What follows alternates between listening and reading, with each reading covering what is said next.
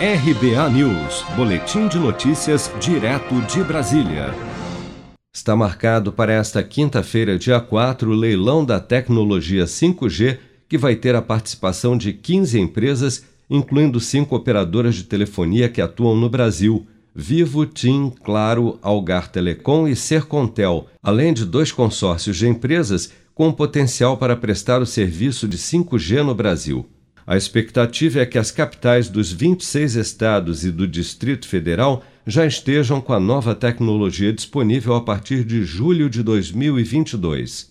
Em entrevista na semana passada, o ministro das Comunicações, Fábio Faria, destacou ainda que dos cerca de 50 bilhões de reais que devem ser arrecadados com o leilão, apenas 3 bilhões ficarão para a União, sendo que o restante será gasto em obrigações de investimentos conforme prevê o edital. Então vai ser a primeira vez que nós teremos um leilão não arrecadatório.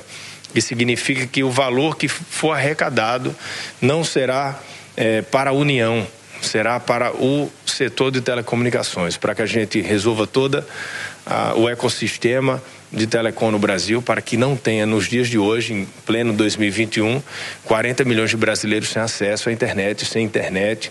Os lotes ofertados para a concessão da exploração comercial do 5G no Brasil serão divididos em blocos de coberturas nacionais e regionais que deverão contemplar quatro faixas de frequência: 700 MHz, 2,3 GHz, 3,5 GHz e 26 GHz, com o objetivo não só de ativar o 5G, como também ampliar a rede 4G no Brasil.